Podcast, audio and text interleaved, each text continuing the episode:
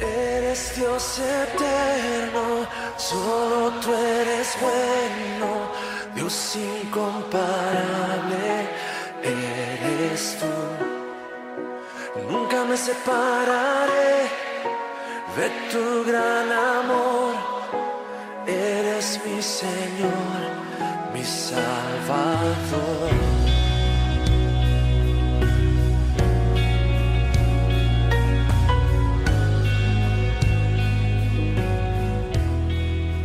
Con mi voz clamé a Dios. A Dios clamé y Él me escuchará. Al Señor busqué en el día de mi angustia. Alzaba a Él mis manos de noche sin descanso. Mi alma rehusaba consuelo. Me acordaba de Dios y me conmovía. Me quejaba y desmayaba mi espíritu. No me dejabas pegar los ojos. Estaba yo quebrantado y no hablaba. Consideraba los días desde el principio, los años de los siglos. Me acordaba de mis cánticos de noche, meditaba en mi corazón y mi espíritu inquiría. ¿Desechará el Señor para siempre y no volverá más a hacernos propicio? ¿Ha cesado para siempre su misericordia? ¿Se ha acabado perpetuamente su promesa? ¿Ha olvidado Dios el tener misericordia? ¿Ha encerrado con ira sus piedades? Dije, enfermedad mía es esta. Traeré pues a la memoria los años de la diestra del Altísimo, me acordaré de las obras del Señor. Sí, haré yo memoria de tus maravillas antiguas, meditaré en todas tus obras y hablaré de tus hechos. Oh Dios, santo es tu camino. ¿Qué Dios es grande como nuestro Dios? Tú eres el Dios que hace maravillas. Hiciste notorio en los pueblos tu poder. Con tu brazo redimiste a tu pueblo, a los hijos de Jacob y de José. Te vieron las aguas, oh Dios, las aguas te vieron y temieron. Los abismos también se estremecieron. Las nubes echaron inundaciones de aguas, tronaron los cielos y discurrieron tus rayos. La voz de tu trueno estaba en el torbellino, tus relámpagos alumbraron el mundo. Se estremeció y tembló la tierra. En el mar fue tu camino y tus sendas en las muchas aguas, y tus pisadas no fueron conocidas. Condujiste a tu pueblo como ovejas por mano de Moisés y de Aarón. Quiero reiterar dos versículos, el 13 y el 14, que son la base bíblica para lo que, lo que hoy vamos a hablar acerca de un Dios maravilloso. Oh Dios, santo es tu camino. ¿Qué Dios es grande como nuestro Dios? Tú eres el Dios que hace maravillas. ¿Qué es lo que hace? Él sigue haciendo maravillas, Él sigue haciendo maravillas, Él sigue haciendo maravillas. Eso lo hace el Señor. Uh. Mis amados, además de que nosotros sabemos que tenemos un Dios grande, que es poderoso, que es maravilloso, fuerte, eterno, justo. Nos llena de regocijo el saber que Él es un Dios que tiene absoluto conocimiento de todas las cosas. Y nos alegra y nos refresca el alma, porque si no hubiese sido así, muchas cosas habrían permanecido ocultas o permanecerán ocultas sin que haya justicia.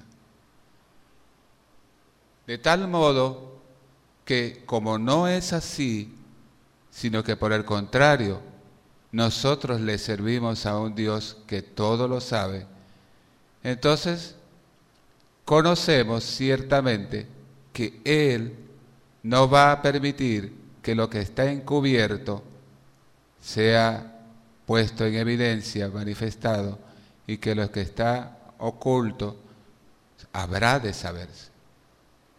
Por eso, una gran cantidad de crímenes que se han cometido en la historia de la humanidad han quedado al descubierto. Podríamos comenzar por señalar el caso que aconteció en los inicios, en los albores de la civilización. El hermano mayor le dice a su hermano menor, vamos a dar un paseo, vamos al campo, ¿cómo está tú? E imaginamos una conversación mientras van de camino los dos hermanos. ¿Cómo te está yendo? ¿Cómo están las ovejas? Bien, mi hermano, bien. Ahí voy. Tengo unas recién paridas y el ganado está aumentando. ¿Y a ti cómo te va? Con tu, tu hacienda, tus cosechas. Bueno, muy bien, unas, una cosecha muy abundante de naranjas, de papas, de remolachas, zanahoria. Eh, eh, tengo pensado prontamente hacer un nuevo sembradío de hortalizas. Todo, todo está muy bien. Bueno, qué bien. En eso el hermano menor se queda viendo el paisaje y se estacia, se conmueve con la creación. Permítanme hacer esta narrativa adaptada para tratar de vislumbrar lo triste que sucedió ese día. Y mientras el muchacho estaba viendo el, el horizonte, sonó un golpe seco. La tradición judía dice que a este muchacho lo mataron con una quijada. No está en las escrituras, es la tradición que se fue pasando de familia en familia y de generación en generación hasta llegar al día de hoy aquí. Y aquel golpe seco hizo que el muchacho cayera al suelo. Y el hermano le dio seguidamente otros golpes hasta asegurarse que la sangre manara. Y entonces apareció una voz que le hizo una pregunta. ¿Dónde está tu hermano? Entonces, bueno, no sé, porque yo no soy el guardián de mi hermano. ¿Soy yo acaso, acaso el guardaespaldas de él? Entonces, ese crimen tuvo quien lo cometió. Y Dios, que todo lo sabe, lo puso en evidencia. Y es tan grande eh, esto que estamos hablando, que está en las escrituras, el primer homicidio. A partir de entonces se han cometido muchísimos, innumerable cantidad de homicidios, algunos muy bien calculados, muy bien tramados. Son tan fuertes, escenas fuertes, fuertes, porque la maldad del hombre no tiene límite. Amados, si Jesucristo no hubiese descendido desde los cielos y hubiese venido a la tierra, pobre de nosotros, pobre humanidad, el hombre es perverso. Y yo quizás me hubiera atrevido a señalar algunas de esas de esos crímenes pero son tan dantescos, son tan feos, que no lo voy a hacer. Solo me conformo con decirles que se han cometido gran innumerable de delitos contra niños, adolescentes, jóvenes, adultos, ancianos, cónyuge contra cónyuge, por avaricia, por quedarse con los bienes del otro. Pero una gran cantidad, un gran número de estos crímenes quedó al descubierto. Algunos de ellos por una, simple hebra de cabello del asesinado. Porque llegó a la ciencia la lectura del ácido desoxirribonucleico, mejor conocido como el ADN. Y entonces eso acabó con las coartadas de, de los hombres y mujeres malos, perversos, criminales, que planificaron muy bien su crimen y por algunos años gozaron de libertad. Pero un día fueron atrapados, aun cuando ya habían transcurrido de aquel hecho 15, a veces 20 años y más, hasta que apareció la lectura del descubrimiento del ADN de cada ser humano. Pero sobre todo, lo más importante es que si el ADN no hubiera sido descubierto, no iba a permanecer oculto, porque es que estamos hablando de que el Creador es un Dios que tiene absoluto conocimiento de todas las cosas, que Él es omnipresente, que todo lo sabe, que todo lo ve y que todo lo puede. De tal manera que aunque los hombres hagan lo que hagan y así no existiere el ADN, Jehová lo pone al descubierto. Escuchen esto. En una ocasión, el rey Jeroboam, él se dedicó a hacer lo malo en la presencia del Señor. Y desagradó mucho a nuestro Dios. Recordaremos que Israel se dividió, se dividió por juicio de parte del Señor, por la mala conducta de Salomón en sus años de vejez, y porque el pueblo también llevó culpa en su pecado. Y Dios dijo que cuando Salomón muriera, Israel se iba a dividir. Y así fue. Entonces le dio una parte a Roboán y otra parte se la dio a Jeroboán. Jeroboán fue muy malo, muy malo. Pero un día se le enfermó su hijito. El niño quizás, no sé, permítanme especular un poco, quizás tendría como unos cinco añitos, siete, a lo sumo quizás unos diez. Y Jeroboam, con lo malo que era, pero sí se preocupaba por su hijito, le dijo a su mujer lo siguiente, disfrázate y vete a asilo, llévate el niño. Disfrázate para que no conozcan que eres la mujer de Jeroboam. Y allá en Silo está el profeta Ahías. Él fue el que me dijo que yo iba a ser rey sobre este pueblo. Y pregúntale qué va a ser del niño. La mujer hizo tal cual como le dijo su esposo. Se fue. Mas antes de que ella llegara, a la casa donde habitaba el profeta allá en Silo, el profeta oyó la voz del Dios incomparable, del cual estamos honrando, dando gloria y honor en este lugar. Jehová de los ejércitos habló con su siervo el profeta Ahías y le dijo, mira, sabes, Por ahí viene una mujer. Viene disfrazada. ¿Qué te parece, Ahías? Viene disfrazada. Pero tú le vas a responder así y así y así cuando venga. Tengo que señalarles que Ahías ya era hombre de avanzada edad.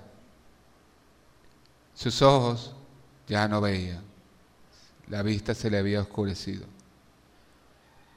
Pero cuando él escuchó los pasos de la mujer que entraba, el profeta, el anciano profeta, le dijo, entra mujer de Jeroboam, ¿por qué te disfrazas? Qué impacto, ¿no? Qué distinto de los profetas de hoy, que profetizan cosas falsas de su propio corazón. Ustedes se imaginan por un instante la conmoción interna en su mente que debe haber sufrido el impacto de esa mujer que tan solo con entrar y el profeta anciano y ciego le diga, entra, mujer de Jeroboam, pasa. ¿Por qué te has disfrazado? ¿Por qué te finges otra? Ella no le respondió, pero yo les voy a decir por qué se disfrazó. Porque Jeroboam sabía que él había cometido muchos delitos contra Jehová. Y el pueblo sabía que él le rendía culto a la diosa Acera. Imágenes, ídolos, perversiones que a Dios le desagradan. Y él no podía darse el lujo de que vieran a su mujer yendo a consultar al profeta de Dios, porque entonces dirían, pero ve este, tiene doble moral. Le sirve a acera y a los dioses de barro, de madera, de yeso, pero va a consultar al profeta. ¿Qué te parece? Entonces lo iban a censurar y lo iban a criticar y él no quería pasar por esa pena. Por eso le dijo a la mujer que se disfrazara. La respuesta que le dio el profeta eh, fue esta, tengo dura revelación contra, para ti, para tu esposo. El Señor le dice a él, te puse por rey sobre mi pueblo, sobre Israel. Y te vendiste a hacer lo malo. Tú vas a morir y toda tu descendencia también. Todo hombre que muera en el campo, se lo comerán los perros él se lo comerán las aves, dispensa, del cielo. Y el que muera en la ciudad se lo comerán los perros. Y yo haré justicia. Y así fue, tal cual como se lo dijo el profeta Ahías por palabra de Jehová, así exactamente se cumplió. ¿Por qué? Porque quien habló fue el Dios incomparable, el que sabe todas las cosas, el que nosotros amamos, al que le servimos, al que a pesar de todas las circunstancias que nos ha tocado vivir en esta generación perversa, seguimos adelante con esperanza de que Él está vivo, que Él es grande y el Todopoderoso. Entonces, tenemos estas cosas en claro. Él es un Dios omnisciente. Él todo lo sabe. ¿Están de acuerdo? No hay duda de eso.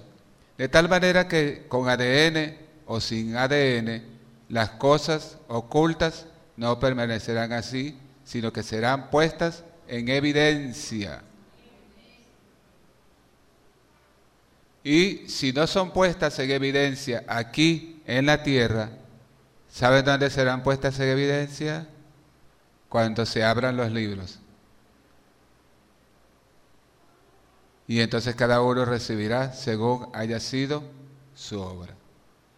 Algunos resucitarán para vergüenza y confusión y para muerte, y algunos resucitarán para vida eterna. Gloria a Jesús, que estamos en el grupo de los que resucitarán para vida. Vida eterna, aleluya, la primera resurrección. Entonces, los que contrarían la palabra de Dios y el poder, la magnificencia de Él, se plantean dos preguntas a manera burlesca. Si Dios es omnisciente, entonces, ¿por qué se le olvidan algunas cosas?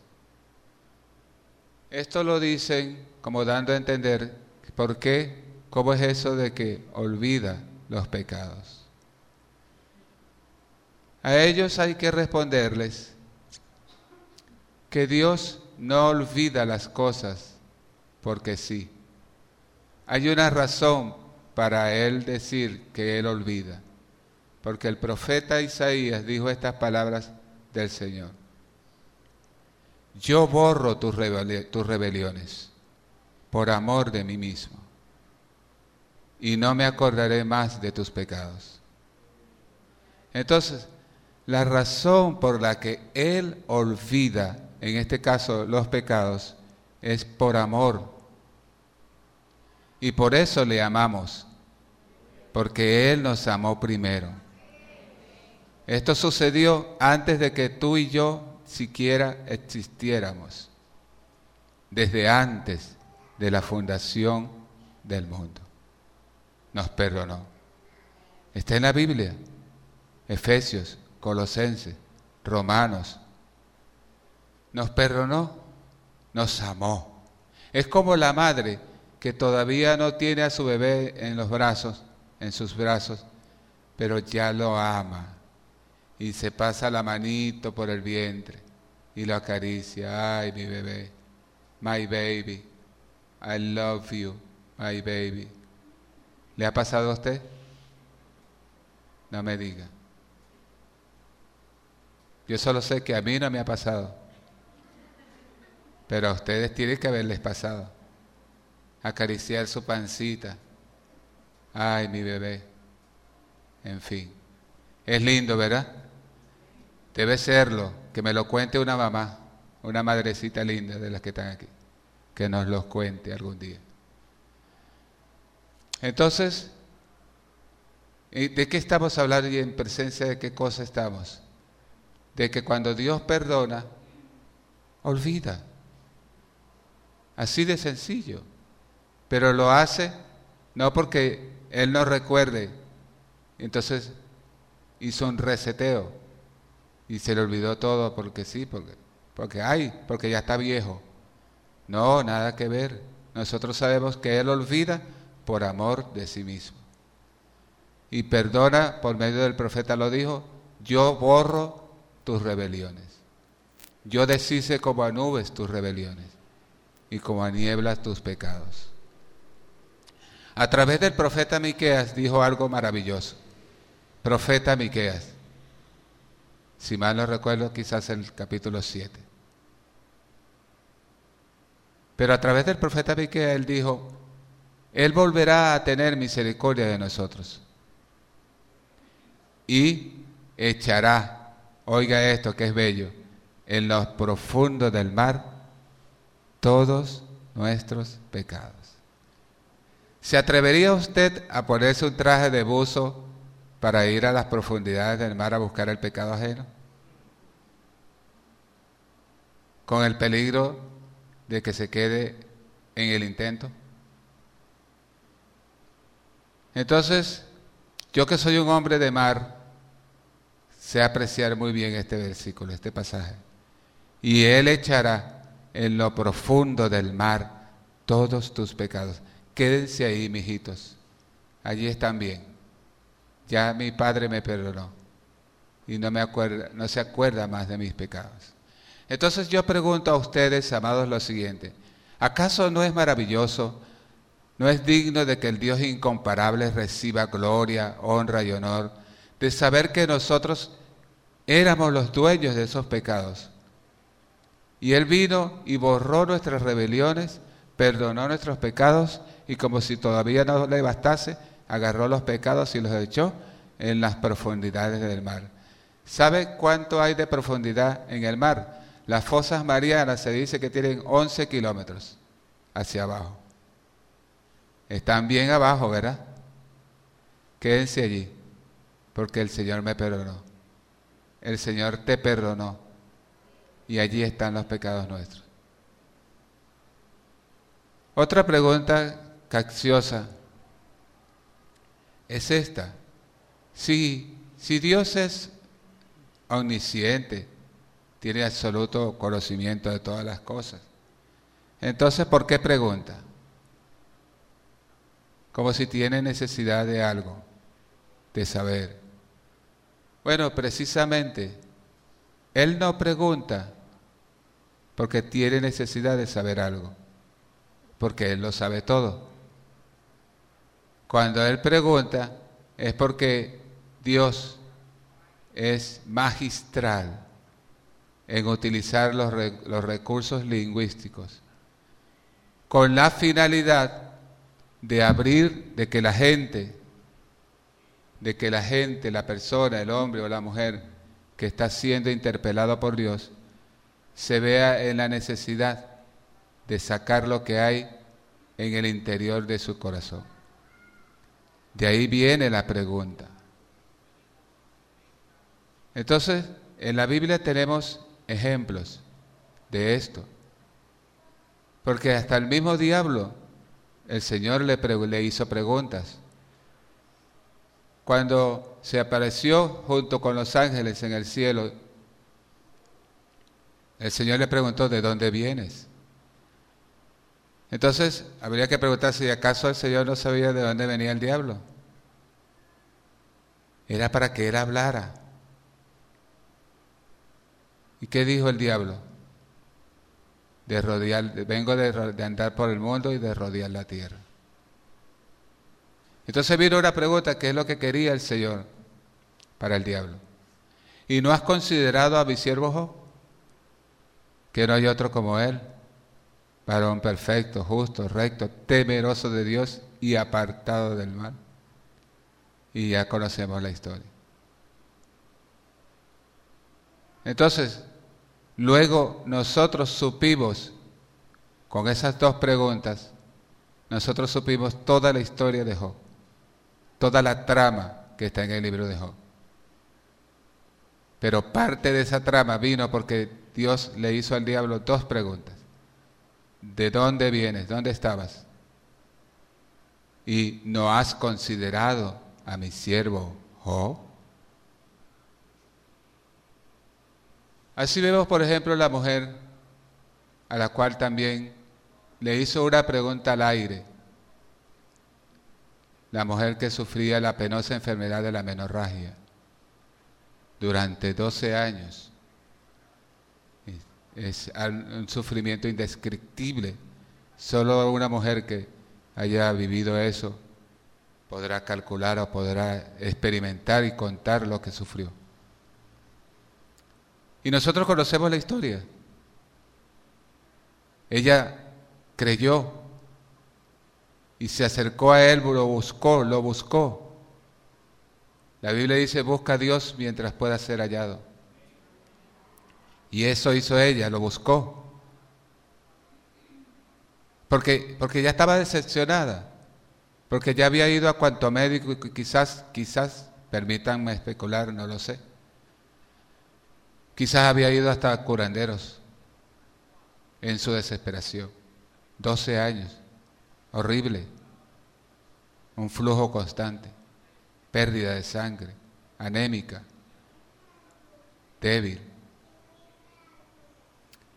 Pero ella dijo, si tan solo tocar el manto del Señor, seré sana. Ella sabía el riesgo al que se estaba exponiendo. Si ella tocaba al, maestro, al maestro, ella sabía que lo iba a contaminar, lo iba a volver impuro. Y que si descubría en su presencia que ella lo había tocado, la iban a señalar. Iba a estar en serio ese aprieto, porque ella desconocía cuál, cuál podía ser la reacción del Señor. Pero ella siguió y logró su propósito, tocó el borde del manto de la vestidura del Señor y al instante, oh milagro, el Dios incomparable, fluyó poder de él y la mujer al instante fue sanada. ¿Alguien puede decir a esto Aleluya. ¿Alguien puede decir a esto, gloria a Dios? Porque tú también y yo hemos recibido en algún momento sanidad de parte de Él. Y por eso damos gloria a su nombre, honra a su nombre, alabanzas a su nombre, por siempre, porque Él es Dios, porque Él es grande, porque Él es bueno. Sobre todo por eso también, porque Él es bueno. Su misericordia es para siempre. Porque el profeta Daón dijo claramente, Jehová es bueno, alguien diga amén. Jehová es bueno. Él es fortaleza en la angustia. Y saben una cosa, el profeta dijo por el Espíritu, Él conoce a los que confían en Él. Yo confío en Él. Tú confías en Él. Él no falla. Entonces el Señor dijo al aire, ¿quién me tocó? Y ella pensó irse. Ella supo que al instante su fuente se secó. Ella lo sintió en su cuerpo. Pero se quería ir por las razones, no porque era mal agradecida, no, sino por lo que les dije, las, las circunstancias, las consecuencias a las que tenía que atenerse. Pero aquella voz que le dijo, ¿quién me tocó? fue más fuerte que el deseo de ella irse para escapar de las posibles consecuencias y se regresó. Alguien la cantó de una manera muy dulce. Ojalá que yo pudiera cantarla como él la cantó. Él la cantó más o menos así, por favor permítanme. ¿Quién ha tocado mis vestidos?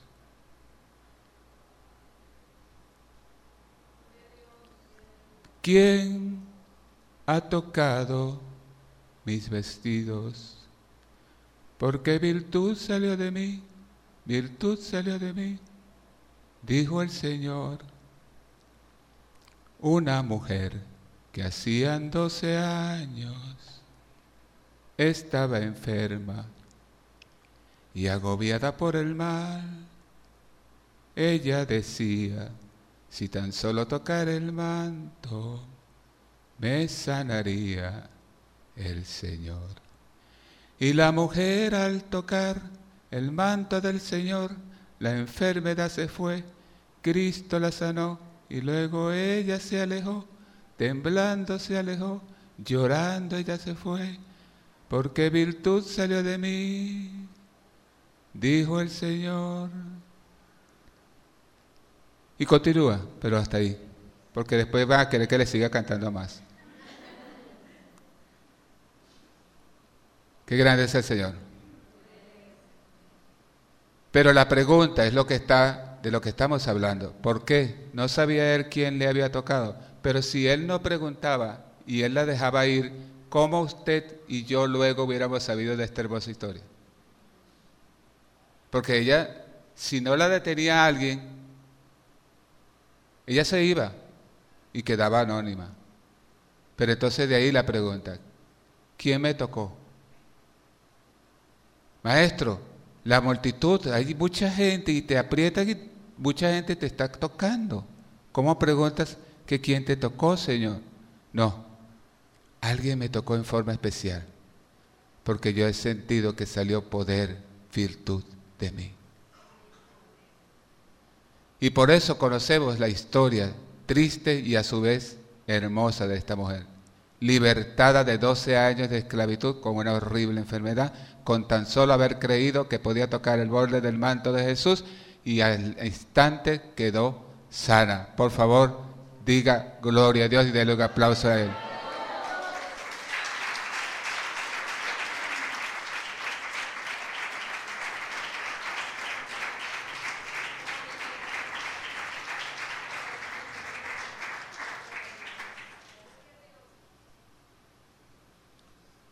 Les pregunto, ¿es Cristo precioso?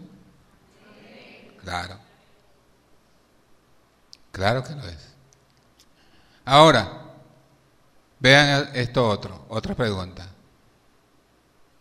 El Señor les dijo a los discípulos, váyanse ustedes adelante, yo los alcanzo, voy a despedir a la multitud.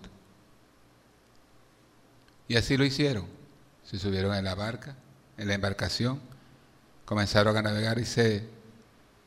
Cuando ya era pasada la medianoche, el Señor no llegaba.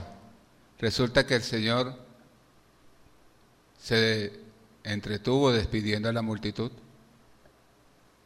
y luego se puso a orar y lo agarró tarde, la madrugada. Entonces se levantó una gran tempestad y los discípulos estaban hartos, llenos de miedo. Pero entonces de repente el susto que ya de por sí tenían se aumentó porque vieron un fantasma que venía caminando hacia ellos sobre las aguas. El Señor Jesús viendo el, el gran susto que tenía, el pánico, les dijo, cálmense, soy yo. Entonces Pedro vino y le dijo, Señor, si eres tú, por favor manda que yo vaya a ti sobre, caminando sobre las aguas. Y le dijo el Señor, ven. Ni corto ni perezoso, Pedro se bajó de la embarcación y puso su pie sobre las aguas y no se hundía. Como no se le hundió el primer pie, se atrevió a poner el otro. Tampoco se le hundió. Estaba Pedro surfeando sin tabla. Entonces comenzó y siguió caminando, un pasito, otro pasito y otro pasito, y Pedro estaba que no cabía de gozo. Pero imagínense los que estaban en la embarcación, los ojos se le querían salir. Primer hombre que caminaba en las aguas en la Judea de ese entonces. Después los hombres caminarían sobre las aguas, pero con tabla. Entonces, pero de repente la brisa sopló, el viento sopló demasiado fuerte, rugió y las olas del mar se, levantaron con furia, se encresparon y hasta allí le llegó la inspiración a Pedrito y comenzó a... Sálvame. Ustedes se ríen, pero Pedro no se estaba riendo. Nos reímos nosotros ahorita, pero pobre Pedro, hermano. Pobre Pedro y pobre nosotros, hermanos, que más de una vez nos hemos echado para atrás. Y eso que hemos estado a punto de emprender grandes cosas. Llévate esto hoy para tu casa, sí. Emprende cosas grandes para Dios porque Dios tiene cosas grandes para ti. No te llamó Dios para estar sentado, pensando, todo el tiempo preguntándote, ay, ¿qué será? haré esto, ay, pero si fracaso. Y eso es costoso. Si Dios te dice que lo hagas, hazlo. Porque Dios le dijo a Pedro, ven. Pero entonces vino la pregunta, Señor, sálvame, dijo Pedro hundiéndose. Y el Señor después que lo sacó del agua le dijo, ¿por qué dudaste? ¿No te dice a ti eso algo hoy a mí? ¿Por qué dudaste? Créame, les voy a confesar, yo he dudado más de una vez y me he devuelto. Pero tú que eres joven, no dudes, emprende grandes cosas para el Señor. Que en este tiempo tan terrible, Dios se va a glorificar en los que le creen, en los que ponen toda su confianza y todo su empeño en Él en, aquellos que dicen, yo voy a ver tu gloria, Señor, porque toda mi vida te pertenece y la consagro a ti para ver tu gloria, para ver tus hechos. Y daré testimonio aún hasta ante los reyes y no me avergonzaré. ¿Cuántos son esos? No se amontonen, por favor. Tú no lo vas a hacer porque tú puedas, ni siquiera porque quieras sino porque Dios te escogió, para que tú seas para gloria y honra de su santo nombre. Porque Pedro se hundía, nosotros también nos hemos hundido a veces. Pero Pedro está vivo hoy en la presencia del Señor. Pedro Dios lo levantó y le dijo, lo puso en el ministerio y le dijo, ve y habla a tus hermanos, confírmalos en la fe. Tú y yo haremos grandes cosas. Voy a insistir, Señor, yo eso los voy a decir otra vez. Tú y yo haremos grandes cosas para el Señor. Fue que a la primera no me escucharon. Entonces, son preguntas que Dios, porque Dios maneja magistralmente, con una maestría asombrosa que me encanta, todo lo que tiene que ver con el arte lingüístico y las preguntas, es una era una de sus favoritas, de sus recursos literarios.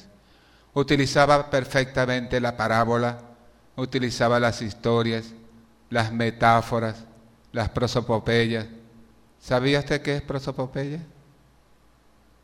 No, no es familia de Popeye, es prosopopeyas. Es cuando a los objetos inanimados en un relato les ponen a hablar. ¿Entienden? Y les ponen como actitudes animadas. Es cuando los, en una historia le ponen a los animales a hablar. Entonces, antropoformosis también lo usaba el Señor. Y es cuando se le atribuye a Dios que, tiene características humanas, que se entristece, que se aira, que se arrepiente, pero solamente es un recurso que Dios está utilizando para poder darse a entender con nosotros los seres humanos que si tenemos brazos, a Él le ponen brazos como que tuviera brazos, como que tuviera ojos, como que tuviera pies, oídos para oír, ojos para ver, boca para hablar, pero nosotros sabemos que es solo un recurso que Dios utiliza para darse a entender con nosotros, porque Él es el inentendible, el inescrutable, y la única forma de que nosotros medianamente le podamos entender es que Él se muestre de esa forma diciendo, yo soy la puerta. Usted conoce una puerta. Él hablaba así por medio de objetos conocidos para enseñarnos lo desconocido. Por eso le dijo a, al hombre, el, bueno, ¿cómo se llamaba el fariseo? Juan capítulo 3. Nicodemo. Por eso le dijo a Nicodemo, Nicodemo, lo espiritual es como el viento. Oye su sonido, mas no sabes de dónde viene ni a dónde va. Enseñándole a Nicodemo lo conocido, lo desconocido a través de lo conocido. Él dijo, yo soy la vid. Entonces no podemos decir literalmente que Él es una planta de vid, una mata de vid, de uva. Él dijo, yo soy el pan vivo. Él no era un pan, pero era una manera de Él darnos a entender que en Él hay alimento espiritual, hay provisión. ¿Entienden? De, también la escritura, dice, la escritura dice que Él es roca eterna. Entonces nosotros sabemos que eso tiene un significado que Él en realidad no es una roca, pero que una roca sí sabemos que es algo consistente, algo fuerte, algo duro, algo que tiene permanencia. Entonces, a través del de, ejemplo de símil de la roca, Dios nos enseña el poder, su poder, su fortaleza, su durabilidad. Entonces, así sucesivamente. Por eso en las escrituras encontramos muchos elementos que Dios utilizó y utiliza todavía magistralmente. Ya casi estoy terminando, pero no puedo dejar de señalarles que a mí también Dios me preguntó. Y la pregunta que Dios me hizo fue la que me llevó definitivamente a decidirme. Primeramente porque Él me llamó. Pero él me hizo reaccionar con su pregunta, que era el propósito que él perseguía al hacérmela. Después que yo tuve aquel sueño donde me quitó la vida un delincuente, sin ton ni son, simplemente por ganas. Caí de bruces y morí en aquella pesadilla. Entonces, al despertar de ella, sentí una gran sensación de alivio. Y dije, sentado al borde de la cama, dije, uff, menos mal que era una pesadilla. Pero entonces, he aquí la pregunta que Dios me hizo en mi, dentro de mi ser. Y si en realidad, si en lugar de una pesadilla, esto hubiese sido la realidad, ¿qué sería de ti? Vamos, eso marcó el antes y el ahora. Y eso me llevó a leer las escrituras y eso me llevó a ir a una iglesia y aquí estoy. Por haberme, por haberme él primeramente puesto en un caso hipotético de muerte violenta, instantánea, sin sin casi poder decir nada, porque lo único que pude decir mientras iba cayendo de bruces, así de cara hacia el piso, lo único que alcancé a decir fue mi hija Yera, que era la que la primera, la, la primogénita mía, dije mientras caía dije, "Ay, mi hija."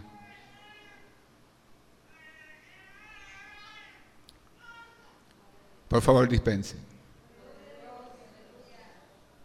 Hay momentos que son muy fuertes, ¿saben? Emocionalmente muy fuertes para mí.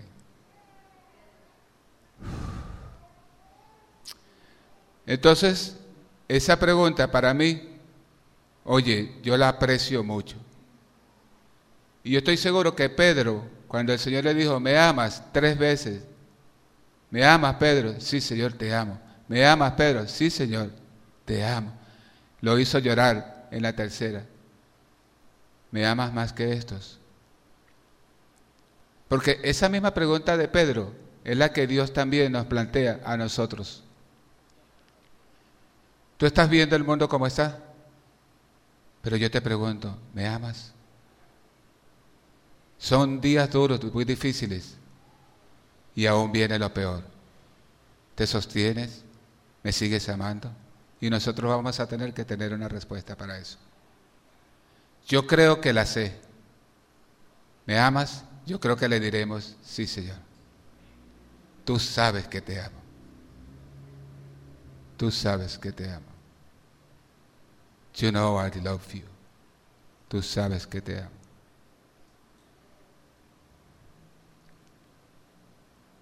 Voy a regalarles esto antes de cerrar, para cerrar. Esto como el Dios que utiliza los recursos literarios de una manera espectacular. Él le dio a Jotán una parábola, una especie de fábula. Jotán era el hijo de Jeroboal.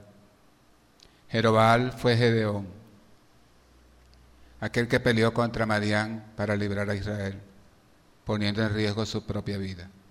Aquel que el Señor le dijo, varón esforzado y valiente.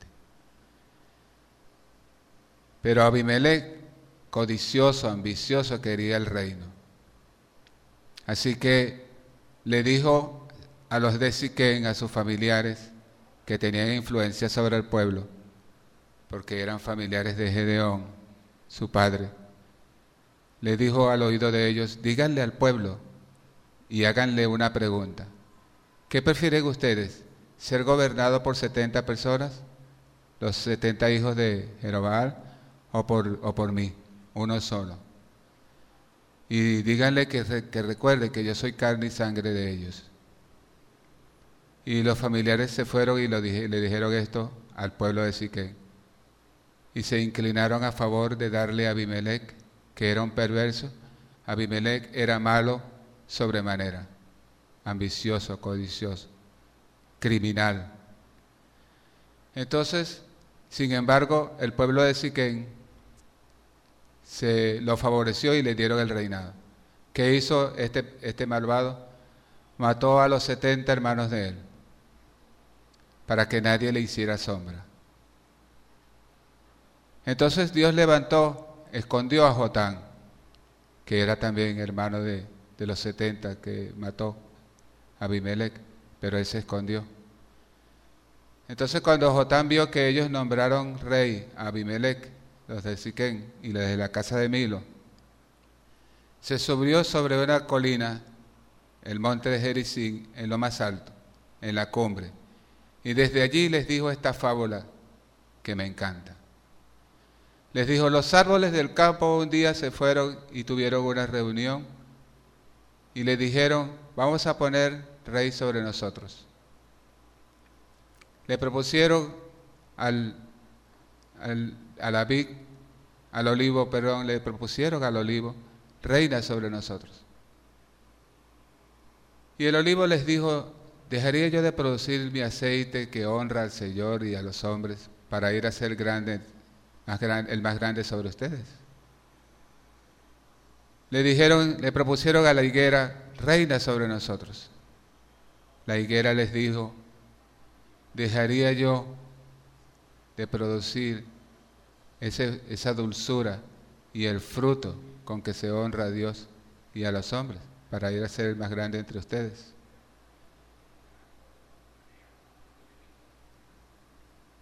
Y finalmente le dijeron a la vid, reina sobre nosotros. La vid les respondió, dejaría yo de producir el mosto que alegra el corazón de Dios y el de los hombres para ir a ser el más grande sobre todos ustedes. Entonces no quedó sino la zarza, porque estos tres grandes árboles se negaron. Y le dijeron a la zarza, pues entonces reina tú sobre nosotros. La zarza, que era nada más y nada menos que Abimelech, perverso, malo, representado en un arbusto, la zarza era en comparación con el olivo, la higuera y la vid, un árbol insignificante, ni siquiera es un árbol, es un, arbusto.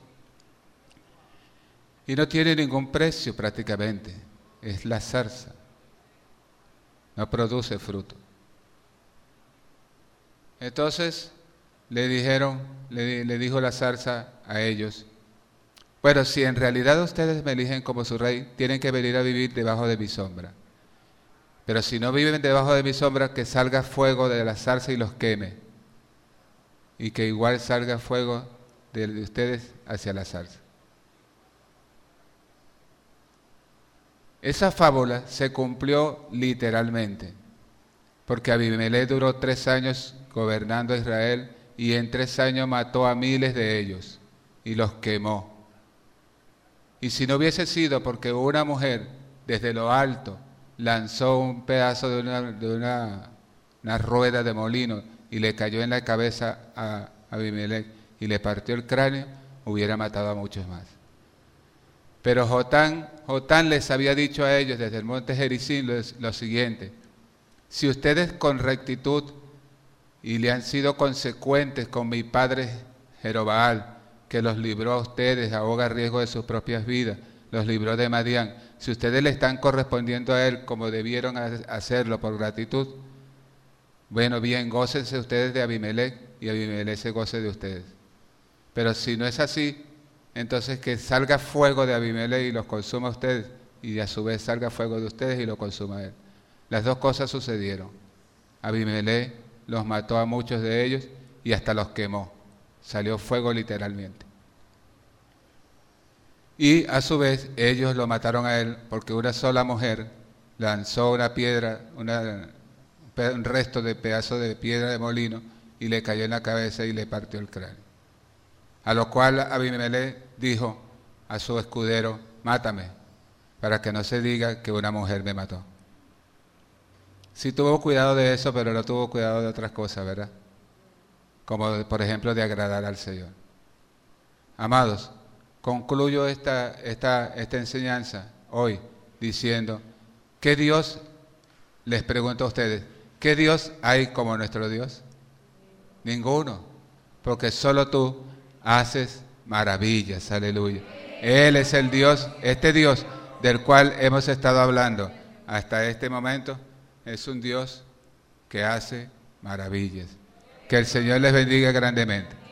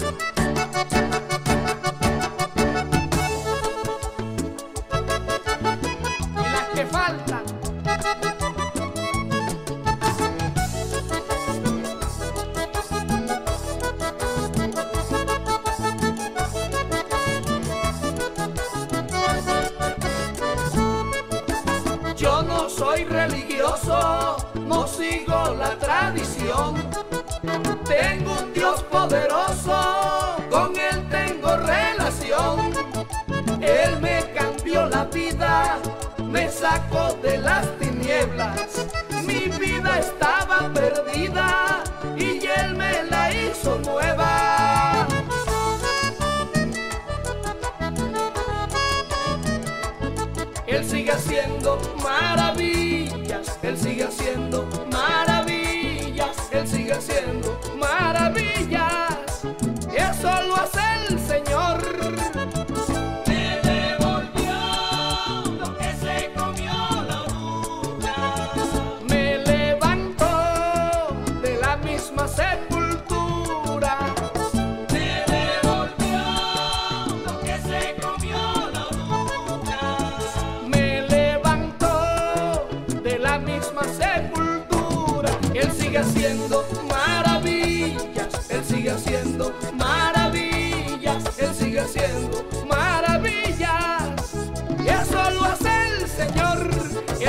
haciendo